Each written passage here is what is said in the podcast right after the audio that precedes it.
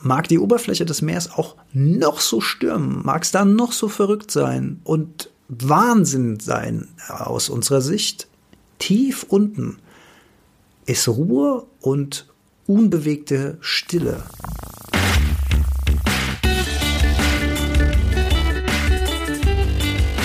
Die Heldenstunde, euer Podcast für ein gesundes und bewusstes Leben.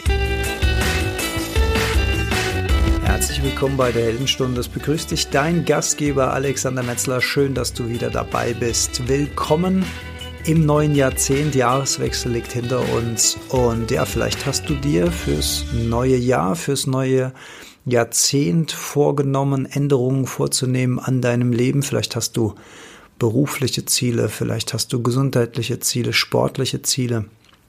Vielleicht willst du ein bisschen mit der Ernährung experimentieren oder deinen Schlaf verbessern. Vielleicht willst du generell etwas an deinem Leben verändern oder du hast das Gefühl, dass dein Leben nicht ungefähr so läuft, wie du das gerne hättest oder wie du dir das vorstellst. Und by the way, wenn man meine Stimme hört, ich bin ein ganz kleines bisschen angeschlagen. Ich bin ein bisschen erkältet und äh, ich muss deswegen lachen, weil das doch eigentlich eine Unverschämt ist, wo ich doch so viel Wim hoffe und so viel atme und kalt dusche und mich der Kälte aussetze. Da darf man doch eigentlich gar nicht mehr krank werden. Aber was ich festgestellt habe, und das schließt gleich wieder den Bogen zu meiner Einleitung, dass die Erkältungskrankheiten, wenn man sie denn so nennen will, äh, mittlerweile wahnsinnig na, ich will jetzt nicht sagen angenehm verlaufen, aber sie sind einfach total oberflächlich, sie sind total seicht. Es gibt nicht mehr dieses Knockout-Gefühl von früher, wo man einfach vier, fünf Tage abgeschossen im Bett lag und nicht mehr die Hand heben konnte, sondern ich habe heute den ersten Tag, wo ich mich bewusst dafür entschieden habe, mal zu Hause zu bleiben, ein bisschen meinem Körper Ruhe zu gönnen, ein Erkältungsbad zu nehmen und mich schön warm zu stecken. Ja, und jetzt hier diesen Podcast aufzunehmen. Und das ist ja auch eine Veränderung. Und darauf will ich hinaus. Wenn sich irgendwas verändern soll in deinem Leben, es wird sich von selbst nichts verändern. Es wird sich nur etwas verändern, wenn du was an dir veränderst. Also deine Sicht auf die Dinge, deine Handlungsweisen, die du bisher gewohnt bist und generell deine Gewohnheiten. Unser Leben ist doch die Summe aus den Entscheidungen, die wir treffen und aus den täglichen Gewohnheiten, denen wir nachgehen. Und wenn wir wollen, dass sich generell was langfristig nachhaltig an unserem Leben ändert, dann müssen wir an diese kleinen Schrauben ran, an diese Gewohnheiten, die uns durchs tägliche Leben begleiten. Ja, und so eine langfristige Veränderung bei mir ist, mittlerweile spüre ich eben, dass ich einfach schon seit längerer Zeit einfach mega gut drauf bin. Das ähm, äh, spüre ich jetzt weniger in Glücksausbrüchen oder sowas, sondern eher in so einer tiefer liegenden Zufriedenheit, zu der ich jetzt offenbar mittlerweile mehr und mehr Zugang finde. Und das ist wirklich ein, ein wahnsinnig tolles Gefühl. Und ich stelle mir selbst die Frage, wie wie, wie habe ich das eigentlich wirklich, also wie, wie, wie habe ich das geschafft, Zugang zu bekommen zu so einem inneren Frieden, wo es mir doch vor ein paar Jahren noch richtig schlecht ging. Danach hatte ich ein paar Jahre, da ging es mir mal gut, da ging es mir mal schlechter, da ging es mir mal besser. Das war so ein bisschen Wandel. Jetzt kommt interessanterweise immer mehr Konstanz in mein Leben. Und ich meine jetzt nicht, ich spreche jetzt nicht von einem großartigen Glücksgefühl, was sich dann wieder abwechselt mit irgendwas, wo ich unglücklich bin oder enttäuscht bin, sondern mit einem relativ konstanten Hintergrund Frieden oder Zufriedenheit.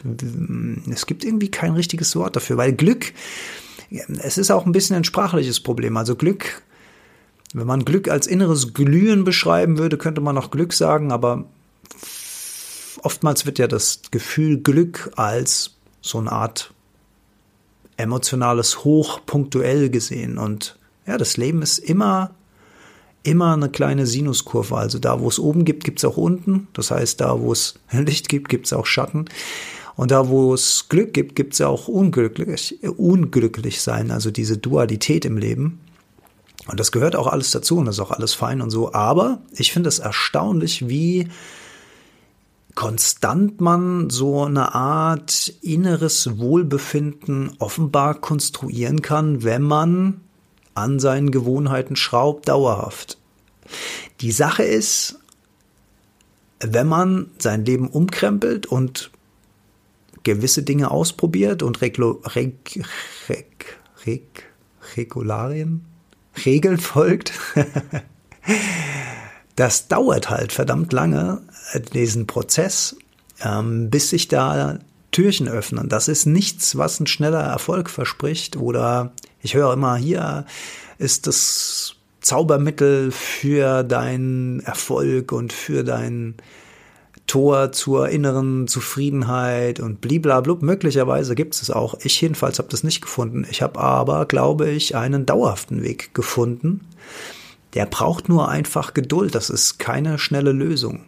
Weil man muss sich ja auch immer mal bewusst machen, wenn man in einer Situation ist, in der man permanent unzufrieden ist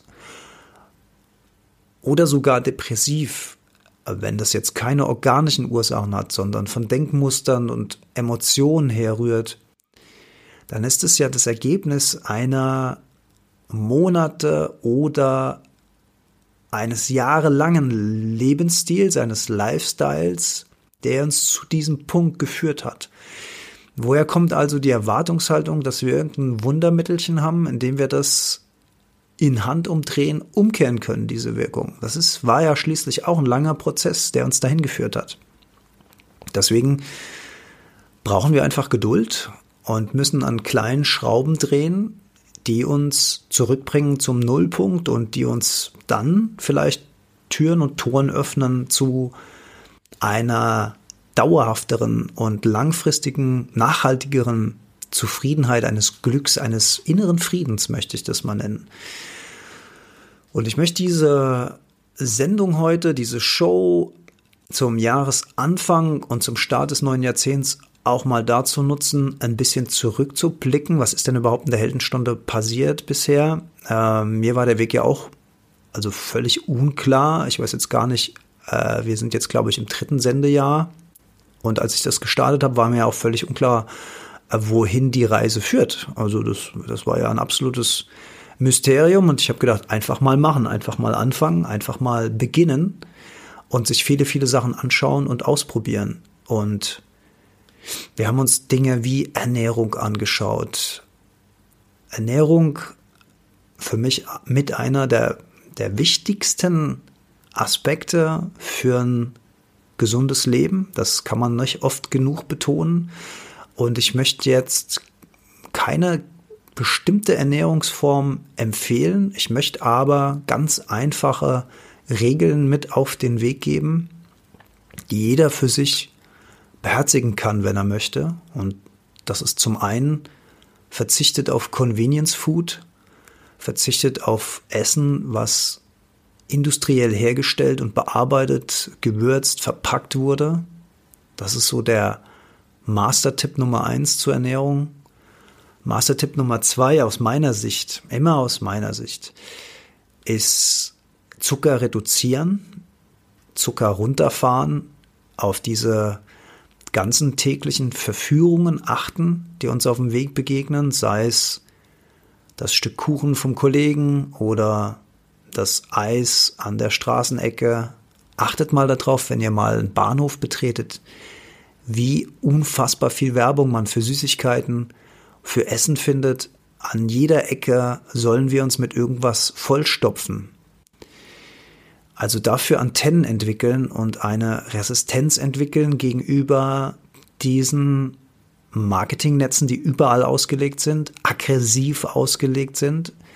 Und ja, wenn man da drauf reinfällt, ist man halt wirklich ein Opfer der Marketingindustrie.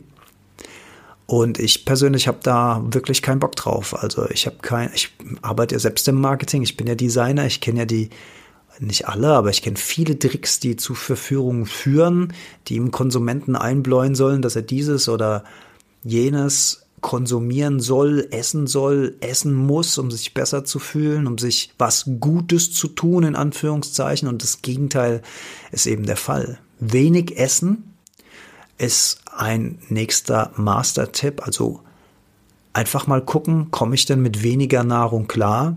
Stichwort Fasten, vielleicht auch da mal experimentieren. Und als letzten Quick-Tipp, Master-Tipp zum Thema Ernährung, Fleisch reduzieren, wenn ihr nicht völlig auf Fleisch verzichten wollt. Und auf jeden Fall auf Fleisch verzichten, was in irgendeiner Form aus Massentierhaltung stammt. Also die Currywurst, das gegrillte Hähnchen, diese ganzen Sachen. Ich meine, ich habe sowas früher ja auch gegessen. Aber auf der einen Seite habe ich innerlich überhaupt gar keinen Bock mehr. Das hat moralische Gründe gegenüber den Tieren, gegenüber den Mitgeschöpfen. Auf der anderen Seite will ich mir auch einfach auf gesundheitlicher Ebene das nicht antun. Also ich esse persönlich überhaupt kein Fleisch, ernähre mich ja persönlich ähm, recht vegan. Ich sage recht vegan, weil ich will da auch keine Religion draus machen. Ich switche auch mal zum Vegetarischen hin. Da habe ich überhaupt kein Problem mit, äh, wenn es äh, nicht anders geht aber eine gemüsebasierte, pflanzenbasierte, äh, frische Zutaten selbst kochen, sich selbst mit Lebensmitteln auseinandersetzen, das äh, wäre abschließend so das, was ich so als Big Steps zum Thema Ernährung zu sagen hätte. Und natürlich, äh, jeder von euch oder du da draußen hast äh, andere Herausforderungen als ich und da kann vielleicht auch ein Ernährungscoach helfen, wenn man individuelle Schwierigkeiten hat. Der eine hat Gluten, der andere hat Laktose und so weiter. Ähm, da muss man natürlich immer individuell drauf gucken, aber so als grundsätzliche Tipps würde ich das zum Thema Ernährung gerne mitgeben. Eine weitere wichtige Säule, die wir in der Heldenstunde oft behandelt haben, ist das Thema Bewegung. Ich kann gar nicht oft genug betonen, wie wichtig regelmäßige Bewegung für den ganzen Körper, aber auch für den Geist ist. Und das muss gar nicht in Form von krassen Sporteinheiten passieren, sondern da reichen auch kleine Bewegungseinheiten verteilt über den Tag.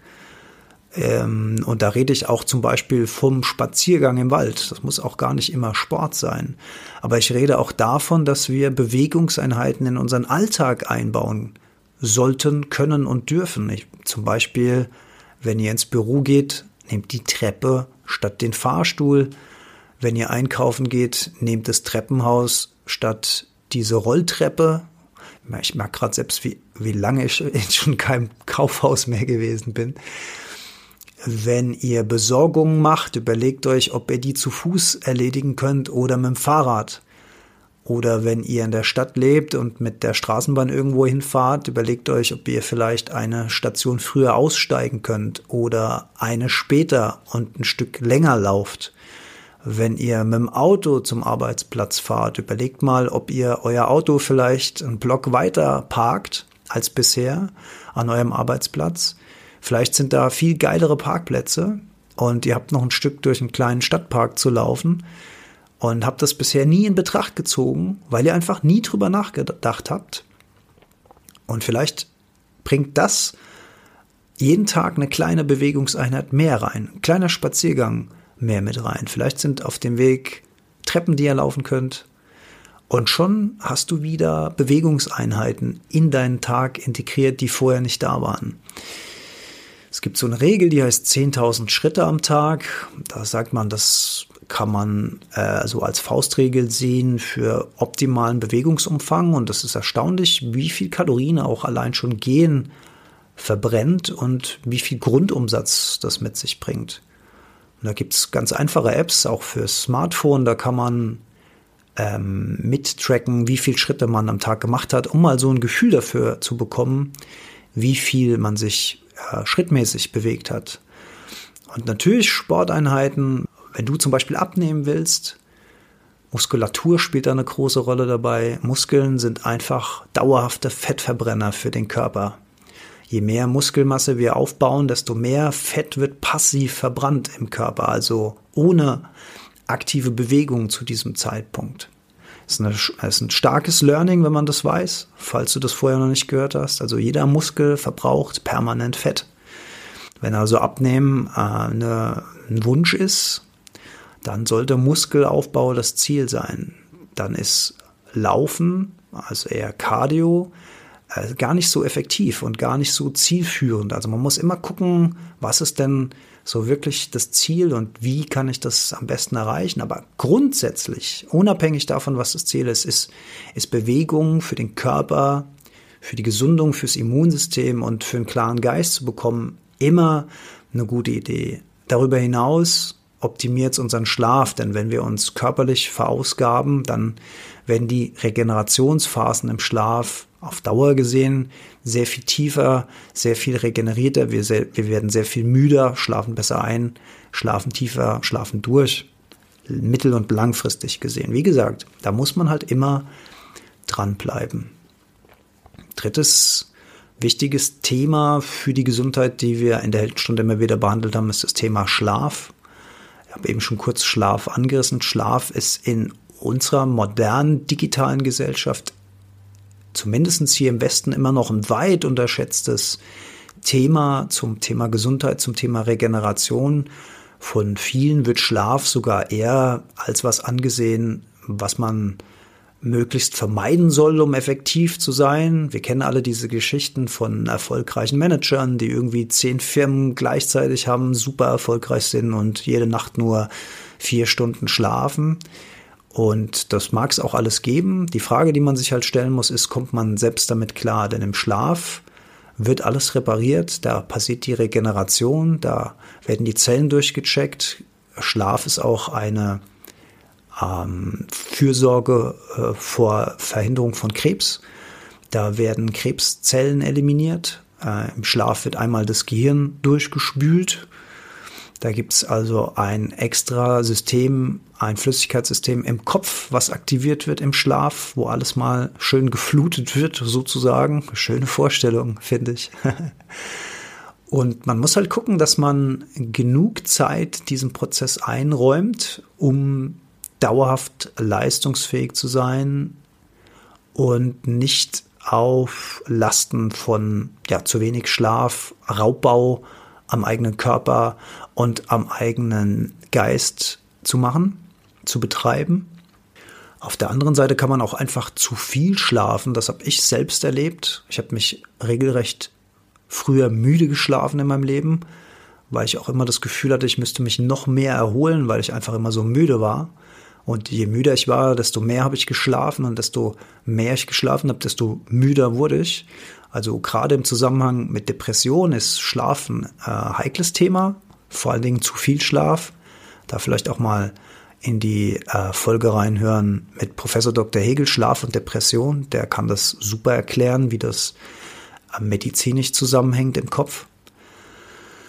Auch eine Folge in der Heldenstunde. Also, wenn ihr das Gefühl habt, dass ihr immer schlapp seid, dann könnte es auch helfen, den Schlaf mal zu reduzieren. Weil vor allen Dingen, wenn man erstmal in so einer Müdigkeitsspirale gefangen ist, tagsüber müde ist, sich vielleicht mittags mal hinlegt, und da rede ich nicht vom 15 Minuten, 20 Minuten maximal Powernäppchen. Ich glaube, das ist weitgehend okay. Aber alles darüber hinaus kann dann schon dafür sorgen, dass wir zum Beispiel abends viel später einschlafen, viel schlechter schlafen in der Nacht, die Tiefschlafphasen äh, viel seichter werden. Denn natürlich, je mehr Müdigkeit, je mehr Schlafdruck wir über den Tag erzeugen, desto einfacher schlafen wir ein, desto tiefer und erholsamer sind die Schlafphasen nachts und desto ausgeglichener und fitter werden wir morgens auch wach. Also da gilt es auch individuell zu experimentieren. Wer jetzt unbedingt eine Daumenregel haben will, man sagt so siebeneinhalb Stunden Schlaf pro Nacht sind ideal im Durchschnitt. Das bedeutet auch die, ähm, es gibt eben Schlafzyklen, es gibt die Einschlafphase, die Leichtschlafphase, die Tiefschlafphase und die REM-Schlafphasen. Das sind so die vier Zyklen, die man durchläuft innerhalb einer Schlafphase. Und in jeder Schlafphase passiert ein bisschen was anderes. Wir haben dann verschiedenartige Wellen in unserem Gehirn und da muss man einfach individuell experimentieren und gucken, wie fahre ich denn am besten. Aber in jedem Fall gilt, dass das Thema Schlaf einen wahnsinnigen Einfluss auf unser Leben hat, auf unser Energielevel, auf unser Wohlbefinden, was wir tagsüber haben und auf jeden Fall eine Schlüsselrolle spielt zu dem Gesamtergebnis. Und es geht am Ende des Tages ja immer darum, wie fühlen wir uns. Als vierte und letzte Säule, die wir als Schwerpunkt in der Heldenstunde immer wieder betrachten, ist das Thema soziale Interaktion und Kommunikation. Da geht es natürlich jetzt um ganz viel. Da geht es um den Umgang mit uns selbst auf der einen Seite und unser Umgang mit unseren Mitmenschen, aber auch Mitgeschöpfen, also sprich Tiere, Pflanzen auf der Welt. Wie gehen wir mit all dem um? Wie sprechen wir zu uns selbst? Welche Wortwahl haben wir, wenn wir über uns selbst nachdenken, wenn unser Gehirn uns Feedback gibt zu irgendwas? Und ein gutes Learning an der Stelle ist vielleicht auch der Satz, glaub nicht alles, was dein Gehirn dir sagt. das kann man relativ, mit relativ hoher Wahrscheinlichkeit sagen, dass das nicht alles stimmt. Wie gehen wir mit anderen um? Sind wir hilfsbereit? Sind wir fähig, Dankbarkeit zu entwickeln für schöne Dinge? Sehen wir die schönen Dinge des Tages oder kreisen wir nur um die negativen Dinge? Meditation spielt da rein. Finden wir Ruhe? Finden wir zu uns selbst? Können wir uns im Moment versinken? Ein ganz einfaches Beispiel, wie wir uns mal von der Außenwelt abschirmen können, die die ganze Zeit unsere mentale Aufmerksamkeit zieht. Wenn ich mental sage, dann meine ich gedanklich. Also ständig schreit da irgendwas nach unserer Aufmerksamkeit. Ist einfach mal die Augen zu schließen. Die Augen zu schließen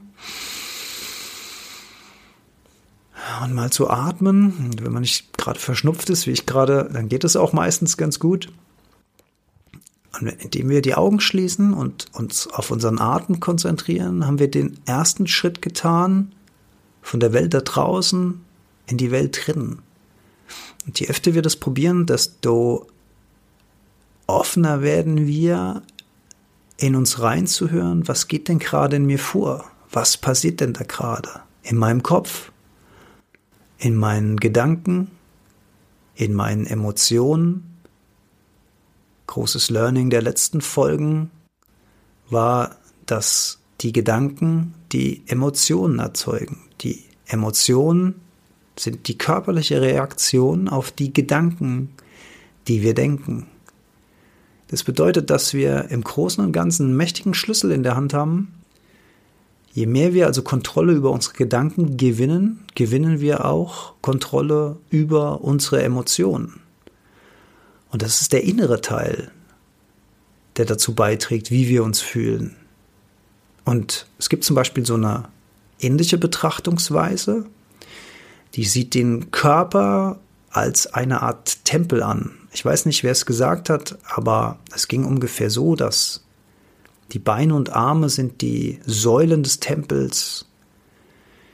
Der, der Innenkörper ist der Raum, in dem wir uns aufhalten und der Kopf ist die Kuppel des Tempels. Und unser Körper ist ja letzten Endes das Werkzeug, mit dem wir mit der Welt da draußen interagieren. Und wenn man schon tiefer in sich drin ist sozusagen, dann kann man auch durchaus eine Distanz spüren zwischen dem, was da draußen passiert und dem, was in dir selbst passiert. Und da gibt es einen schönen Satz von Eckart Tolle, glaube ich, der heißt, halte deinen inneren Raum sauber.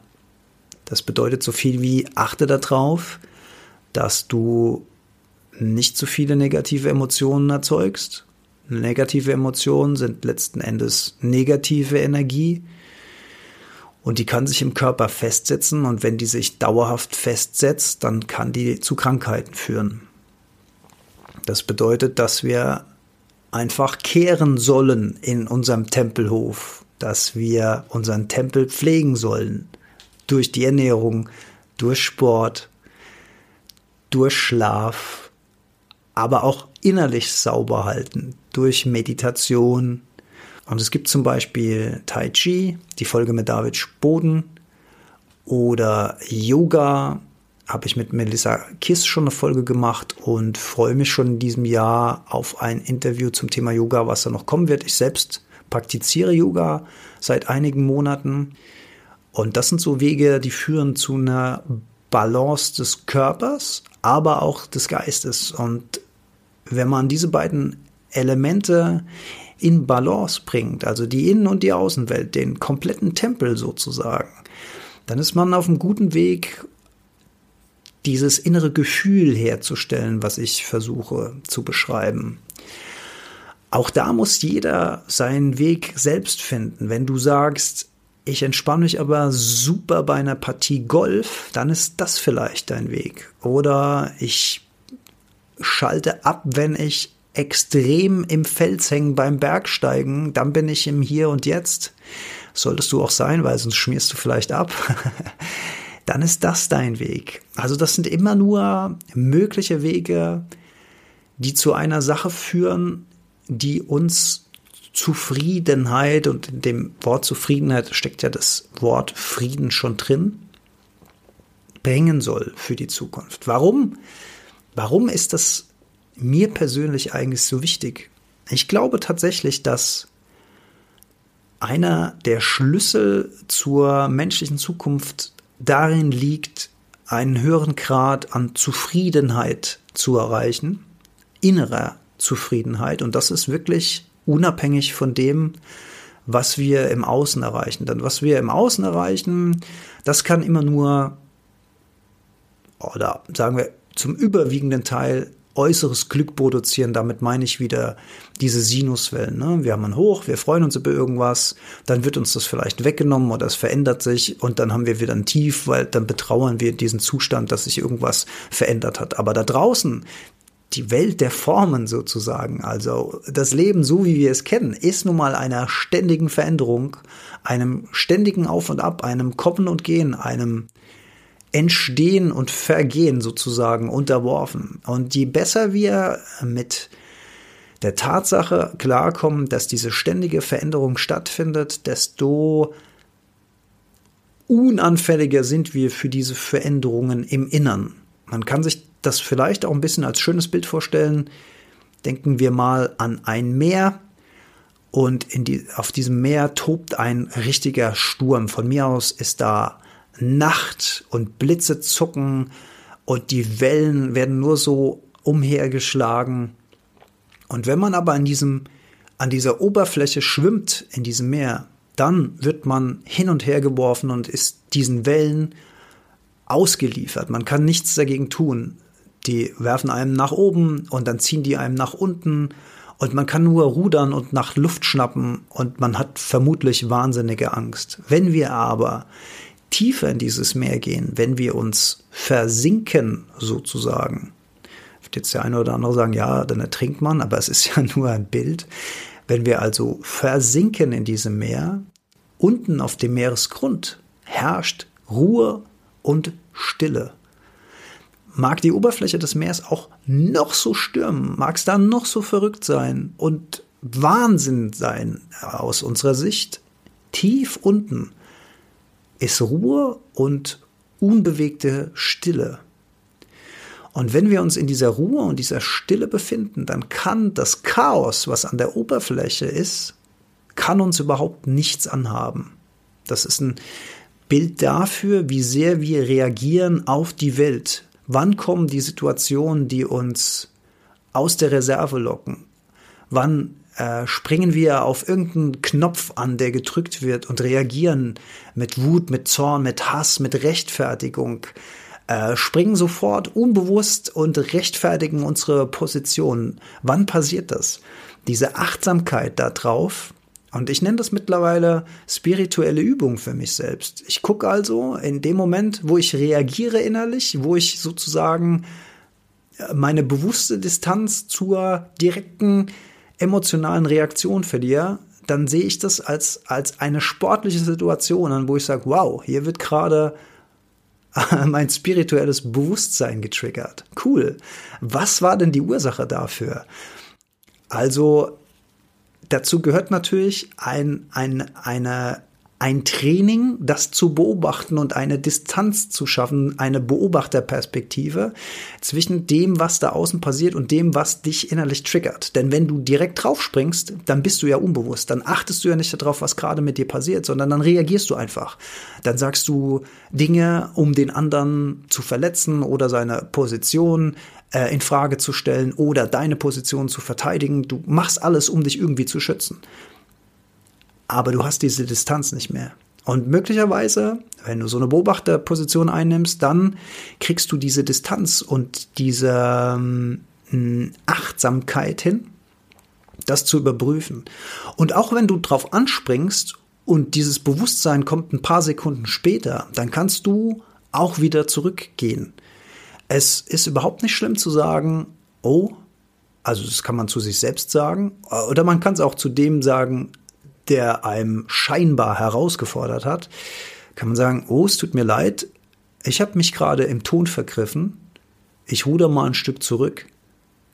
Das ist ein, ein ganz starker Satz, finde ich. Es tut mir leid, ich habe mich gerade im Ton vergriffen, ich ruder mal ein Stück zurück. Das schafft sofort eine andere Ebene. Das ist nahezu entwaffnend auch für das Gegenüber, denn wenn man einen Angriff zurückzieht, was will der andere dann da eigentlich machen? Der ist ja gerade da drin äh, voll aufgegangen, sich hier auf einen Dialog, äh, auf ein Streitgespräch einzustellen. Und plötzlich äh, entzieht man dem komplett den Boden. Aber das soll nicht nur eine Strategie sein dem anderen gegenüber, sondern vor allem einem selbst gegenüber. Wann habe ich das Bewusstsein darüber verloren und einfach nur noch reagiert? Damit verhindern wir, dass diese negativen Emotionen in uns entstehen, dass sich das festsetzt und uns dauerhaft, auch hier ist natürlich die Menge des Gift und eine dauerhafte Angewohnheit, die es zu überprüfen gilt. Wir werden ja nicht krank nur, weil wir uns einmal über irgendwas aufregen.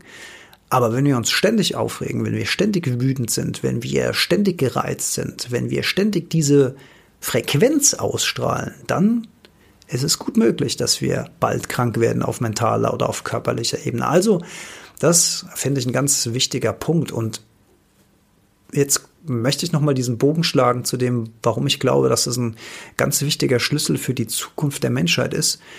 Wir leben nun mal gerade am Ende der Konsumära. Ich sage bewusst am Ende, denn wenn die nicht endet, dann ja, werden wir es wohl nicht schaffen, glaube ich einfach.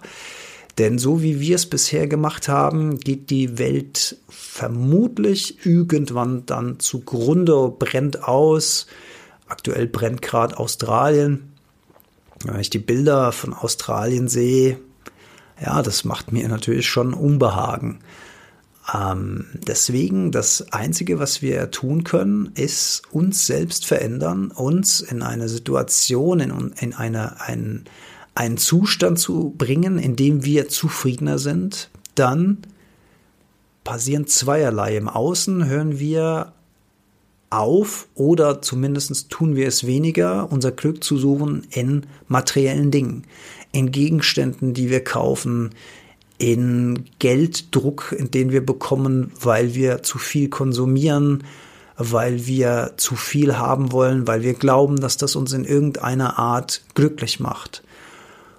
Und im Innern bemerken wir eine Zugehörigkeit zu einem, na oh, jetzt wird's wieder sehr spirituell, zu einem, zu einem, wie, wie sage ich es, einer übergeordneten Ebene, mit der wir alle miteinander verbunden sind. Wir bekommen ein Gefühl dafür, für die Verbundenheit mit anderen, und erkennen die Illusion der Getrenntheit. Oh, das klingt ja, oh, jetzt haben wir wieder einige abgeschaltet an der Stelle.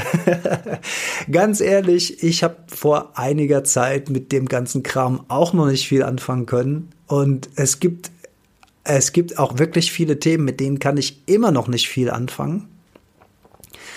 Ähm, zum Beispiel, wenn mir einer erzählt, dass ihm irgendwelche äh, Personen erschienen sind, die ihm irgendwas eingeben dann bin ich da doch äußerst skeptisch. Aber das Learning für mich ist, dass dadurch, dass ich das mittlerweile ein bisschen spüren kann, glaube ich halt auch, dass echt viel möglich ist, wenn wir uns öffnen diesen Möglichkeiten gegenüber. Das heißt, ich tue nicht mehr alles so als, weiß was ich, spirituelle oder esoterische Spinnerei ab, sondern ich höre mir Dinge an und manche Dinge kann ich mir vorstellen und andere Dinge kann ich mir nicht vorstellen, aber es ist nicht so, dass ich da sofort so einen äh, Stempel drauf mache wie Spinnerei. Also manche Dinge sind ja auch auf ganz einfacher Ebene erklärbar. Habe ich neulich drüber nachgedacht. Ich bin mal auf, auf, auf einer Messe gewesen, äh, wo es auch wahnsinnig viel um Heilkraft von Farben ging, Regenbogenfarben und so weiter. Und da weiß ich, dass ich mit, mit wahnsinnig gemischten Gefühlen da durchgelaufen bin, weil ich gedacht habe, oh, was sind denn das alles für Spinner? ja gut, okay, jetzt bin ich nun mal Designer geworden und das äh, Erste, was ich im Grundstudium gelesen habe oder was man mir beigebracht hat, um irgendwann mal gutes Design und gutes Marketing zu machen, waren eben die psychologischen Wirkungen von Farben. Also das ist weit äh, ergänzt, äh, weit erforscht und ist ja überhaupt keine Überraschung, dass gewisse Farben gewisse Emotionen oder gewisse Verbindungen in uns herstellen. Also einfachstes Beispiel ist die Farbe Rot. Die verbinden wir automatisch mit sehr emotionalen Themen, wie zum Beispiel Liebe auf der einen Seite, aber auch Gefahr auf der anderen Seite. Rot triggert Aufmerksamkeit. Nicht umsonst ist zum Beispiel ein Stoppschild rot oder rotes Licht in der Ampel, was uns zum Anhalten zwingt. Gelb hat wieder eine andere Wirkung und grün, das haben wir vielleicht oder das habt ihr vielleicht schon gehört, wenn ihr die Folge Waldbaden gehört habt. Grün ist eine sehr, sehr neutrale Farbe. Die ist sozusagen weitgehend unbelastet. Die entspannt uns. Deswegen können wir bei Grün fahren. Das heißt, irgendjemand hat sich bei der Wahl der Ampelfarben auch richtig was dabei gedacht. Das ist nicht alles zufällig entstanden. Und wenn man sowas dann irgendwann mal lernt auf so einer ganz mh, hm, greifbaren, banalen Basis sozusagen, überträgt es dann dahin, was diese Menschen glauben, eben dass Farben mit Heilung und Energie und sowas zu tun hat, dann macht man da vielleicht nicht so schnell einen Stempel drauf und lässt Dinge erstmal auf sich wirken und hat nicht gleich so eine Abwehrhaltung allen gegenüber. Naja, das muss auch jeder so halten, wie er will. Für mich waren das auf jeden Fall so Erkenntnisse, wo ich mich immer mal wieder selbst hinterfrage, ähm, wie betrachte ich eigentlich Dinge, wie nehme ich eigentlich wahr, wie offen bin ich, ähm, und nicht falsch verstehen, eine gesunde Skepsis gehört auf jeden Fall zu allen Themen dazu, weil natürlich gibt es auch wie überall auf der Welt äh, Scharlatane, die irgendwas für sich selbst ausnutzen wollen, also da nicht die Achtsamkeit verlieren, auch hier Achtsamkeit angedacht. Aber ja, vielleicht kann man das eine oder andere Dogma im Kopf doch vielleicht ein bisschen abbauen, verkleinern auflösen und sich mal mit neuen Dingen beschäftigen. Wenn man das Gefühl hat, da ist irgendwas, da ist noch Luft nach oben, was das eigene Glück angeht oder die eigene Zufriedenheit. So, das war jetzt auch schon wieder, wusste ich gar nicht, dass das so lang wird. Meine Güte, das ist fast wieder 40 Minuten. Ähm, ja, aber das kann man eben machen, wenn man mal erkältet ist und so ein bisschen schön zur Ruhe gekommen ist nach dem Erkältungsbad ähm, und sich hingelegt hat und mal so ein bisschen Zeit vergehen lässt und so ein bisschen Gedanken schweifen lässt, dann kommen einem so Ideen. Ah ja, und ich hoffe, das hat dir was gebracht zum Zuhören, zum, zur Motivation ins neue Jahr und Jahrzehnt zu starten. Einfach mal gucken, wenn ich unzufrieden bin, was kann ich ändern? Und was kann ich dauerhaft ändern? An welchen Schrauben möchte ich drehen? Was sind die Dinge, die mich unglücklich machen, die mich zurückhalten? Was sind die Dinge, die mich triggern, wo ich so eine tiefere Wahrheit spüre, wo ich denke, das ist mein Weg, so könnte ich ihn gehen? Ja, und vielleicht abschließend zu sagen, die beiden Dinge, die mich in der Heldenstunde am aller, allermeisten beeinflusst haben und nach wie vor beeinflussen und auch in Zukunft beeinflussen werden, ist die Etablierung eines festen Morgenrituals und eines kleinen Abendrituals. Diese beiden Dinge, die mache ich nach wie vor und die mache ich fast jeden Tag. Ähm, möchte ich, wäre jetzt zu lang, das im Einzelnen, ich muss mal wieder eine Folge machen vielleicht, äh, wo ich mein Morgenritual, wie es jetzt so in den letzten Monaten abläuft, auch mal wieder ein bisschen näher beschreibe. Das ist auch immer so ein Moving Target. Das bleibt auch nie so ganz gleich ein paar Sachen miteinander mischt, auch um Zeit zu sparen. Aber dadurch, dass ich die jeden Morgen mache und jeden Morgen mit diesem Gefühl der einigermaßen Kontrolle und einem Moment starte, der für mich dann schön ist. Das ist der, wenn ich dann draußen im Feld meine kleine Laufeinheit mache und sei das Wetter auch noch so scheiße, aber vielleicht gerade wenn das Wetter richtig scheiße ist, ist der Erfolg, dass man es gemacht hat oder dass man gerade draußen ist, ist sogar noch höher, weil man sich einer unangenehmen Situation freiwillig aussetzt. Man muss es ja nicht machen. Aber diese, die, dieses dauerhafte Dranbleiben war doch ein signifikanter Schlüssel zur Veränderung. Denn das ist vielleicht auch nochmal ein schöner Schlussgedanke, dass der Morgen ist einfach das Leuchtfeuer des Tages. Und wenn wir unseren Morgen gestalten, wenn wir über den Morgen die Kontrolle gewinnen und dem Morgen eine positive Struktur verleihen, dann verleihen wir automatisch dem ganzen Tag eine positive Struktur und etwas Kontrolle. Und wenn wir Struktur und Kontrolle über den Tag haben, dann gewinnen wir das über die Woche, über den Monat, über das Jahr, über das Jahrzehnt und über das ganze Leben. Deswegen musst du dich verändern, wenn du das möchtest, denn dann verändert sich die Welt. Vielen Dank fürs Zuhören.